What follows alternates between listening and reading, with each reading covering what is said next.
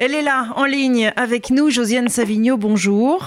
Bonjour. Alors, comment se passe votre confinement, ma chère Josiane? Eh bien, plutôt bien, parce qu'hier, j'ai eu une journée très réjouissante grâce à Propriété privée, au pluriel, des nouvelles tout à fait drôles de Lionel Shriver chez Belfond. Alors, qui est Lionel Shriver Contrairement à ce que son prénom n'indique pas, c'est une femme. Elle s'appelait Margaret et à 15 ans, elle a décidé de changer de prénom. Elle est américaine, elle a écrit une dizaine de romans, dont il faut qu'on parle de Kevin, qui était aussi chez Belfond, mais qui, qui a été adapté au cinéma en 2011. Et cette fois, c'est son premier livre de nouvelles. Il y en a douze, dont deux qui sont très longs. Je dirais que c'est plutôt des novellas, vous voyez, des brefs romans. Alors pourquoi propriété privée? Parce que ce sont toutes des histoires de possession, d'appropriation, et c'est constamment d'une ironie et d'une causticité absolument réjouissante. Je vous donne un exemple.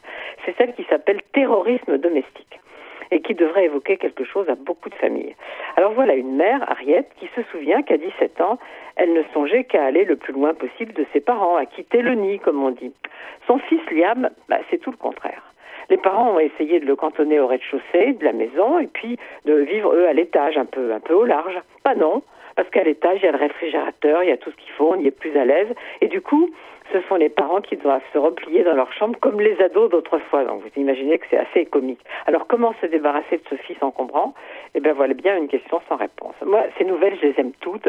Toutes, ça a vraiment, comme je vous le disais, enchanté ma journée d'hier, parce que c'est un gros livre. Et euh, je vous dis juste un mot de celle qui s'appelle Repossession, parce que c'est l'histoire d'une londonienne qui s'acharne à posséder une maison qui, au fond, ne veut pas d'elle. Et ça se termine très mal. Alors voilà, vraiment, si vous trouvez ce livre, allez-y, parce que ça sera une journée confinée toute joyeuse.